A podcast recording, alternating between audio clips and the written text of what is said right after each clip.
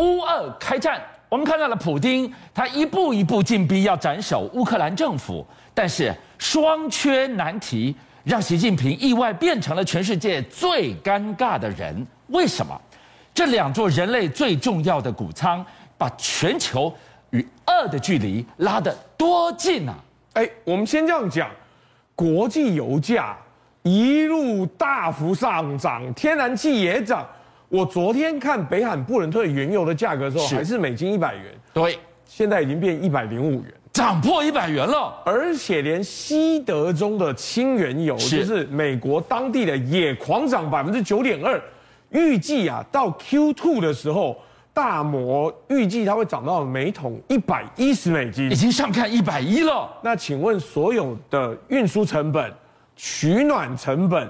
甚至是跨洋的航线，这些货轮是不是价格都要上涨？哇，万业百业齐涨的情况之下，都是因为这个运油的成本七年半来攀到了新高的一个水位。那通膨怎么办？说好的通膨跟三月的升息，现在不蠢蠢欲动了。欸，因为最麻烦的是，那你到底要不要升息呢？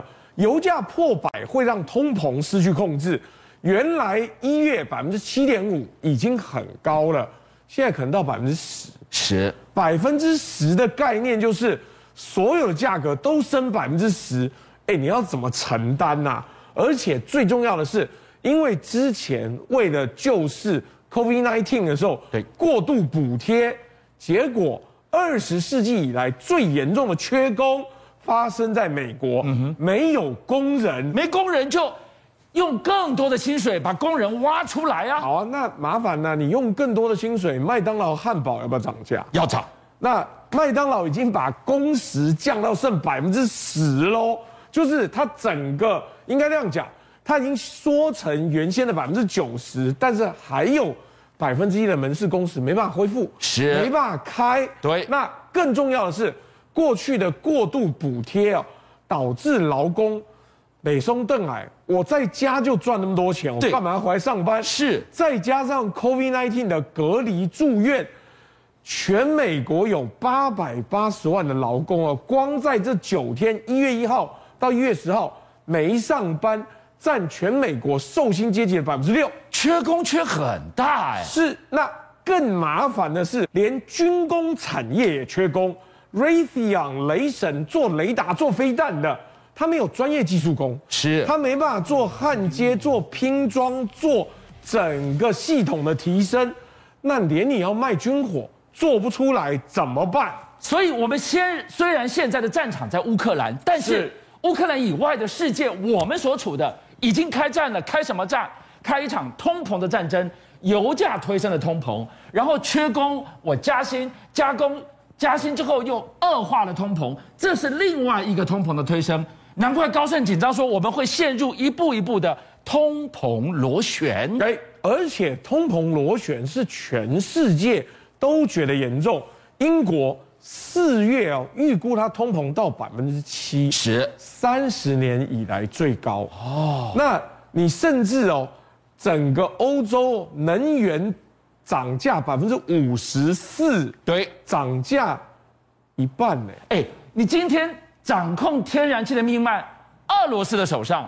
结果你现在你要制裁他，俄罗斯掐住你冬天供暖的天然气，看你怎么办？哎，我们这样讲，每一户在英国电费账单会到两千英镑，新台币七点五万元，民众哦不敢开暖气啊，饿着肚子入睡。你知道德国最近还有一个新闻，因为天然气北溪二号不是不开不商业运转了吗？它电费。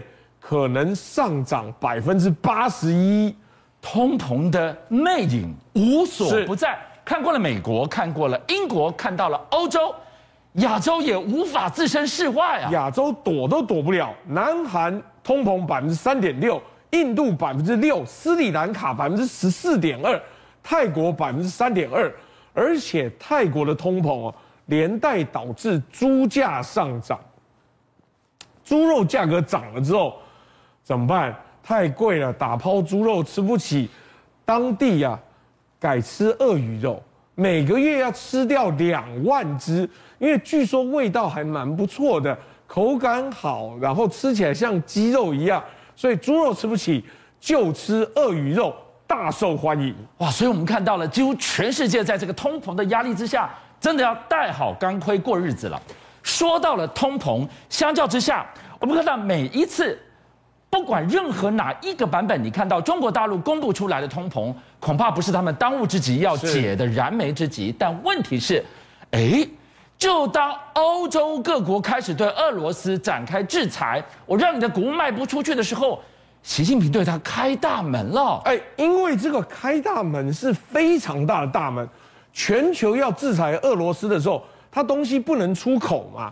可是中国跟他讲说：“等等，你不担心，我对俄罗斯全境的小麦，只要没有染病的，是通通输入进来，在我这边加工成面粉。”哎，表面上看起来，你看很多国际分析师讲说：“哎呀，糟糕了，习近平跟中国在这一场里面左右为难。”他还出面呼吁说：“希望尊重乌克兰主权。”可是问题是。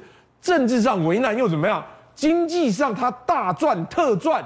全世界如果对乌克兰这一场战争很在意的话，俄罗斯被封锁，唯一跟他有非常广泛的贸易关系的中国就会大占便宜。所以我们现在看到了中国大开小麦进口之门的背后，你以为是因为兄弟挺你，美国带头欺负普京是不是？没关系，兄弟在挺你，把门打开。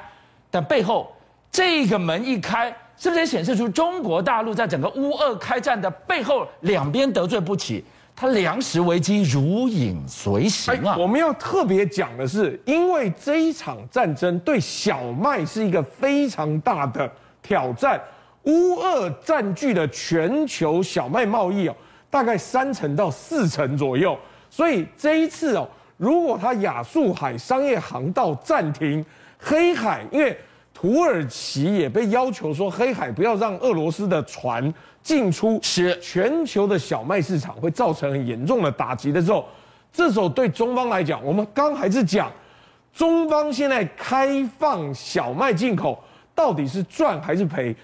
加上一个新闻，记不记得去年我们常讲，中方在全世界大规模的收购粮食，只有在这段时间。粮食对他来讲没有构成压力，所以中方反而赚啦、啊！你不要太小看他了。